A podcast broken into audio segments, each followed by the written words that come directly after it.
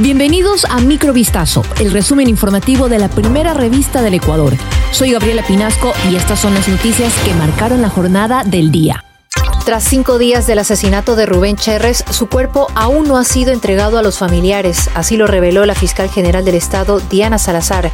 También informó que la investigación sobre el crimen se trasladó a Quito. La mañana de este martes 4 de abril, la funcionaria informó detalles sobre el asesinato del investigado tras un pedido de la asambleísta Viviana Veloz de UNES en la Comisión de Transparencia, Participación Ciudadana y Control Social. Según Salazar, la investigación previa se trasladó a Quito a fin de que sea conocida e impulsada por uno de los agentes fiscales de la Unidad Especializada en Delincuencia Organizada Transnacional. La fiscal agregó que el cadáver de Cherres sigue en la Unidad Técnica de Patología Forense de Santa Elena hasta la mañana de hoy.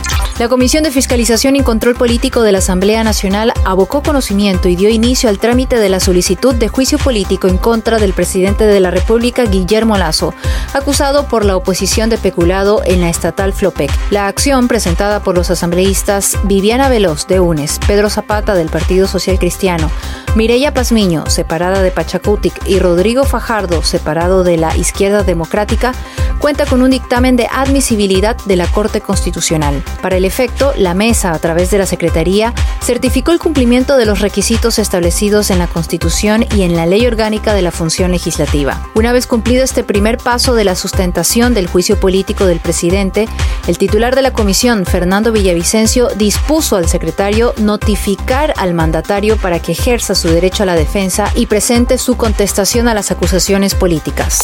Este martes 4 de abril, el Servicio Nacional de Atención Integral a Personas Adultas Privadas de la Libertad y Adolescentes Infractores reportó que se registraron incidentes dentro de la cárcel de máxima seguridad denominada como La Roca en Guayaquil. A través de redes sociales se han difundido imágenes de un reo tendido en el suelo, quien supuestamente sería una de las víctimas del enfrentamiento registrado en dicho centro, el cual alberga alrededor de 25 presidiarios, incluyendo a Germán Cáceres, autor confeso del femicidio de María Belén Bernal. Al menos tres reos habrían fallecido por disparos en dicha cárcel, lo cual recluye a individuos considerados de alta peligrosidad. Manténgase al tanto de esta noticia en vistazo.com. Maribel C. había sido reportada como desaparecida el pasado 22 de febrero en Cuenca.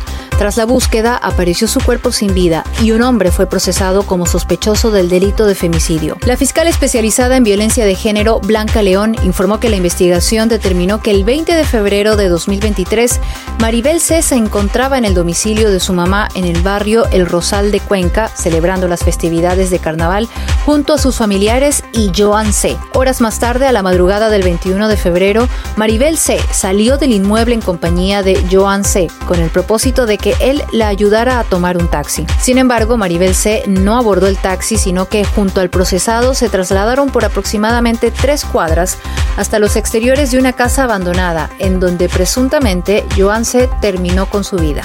Finlandia se convierte este martes en el miembro número 31 de la Organización del Tratado del Atlántico Norte, OTAN, una ampliación que duplicará la extensión de la frontera de la alianza con Rusia y a la cual Moscú prometió responder.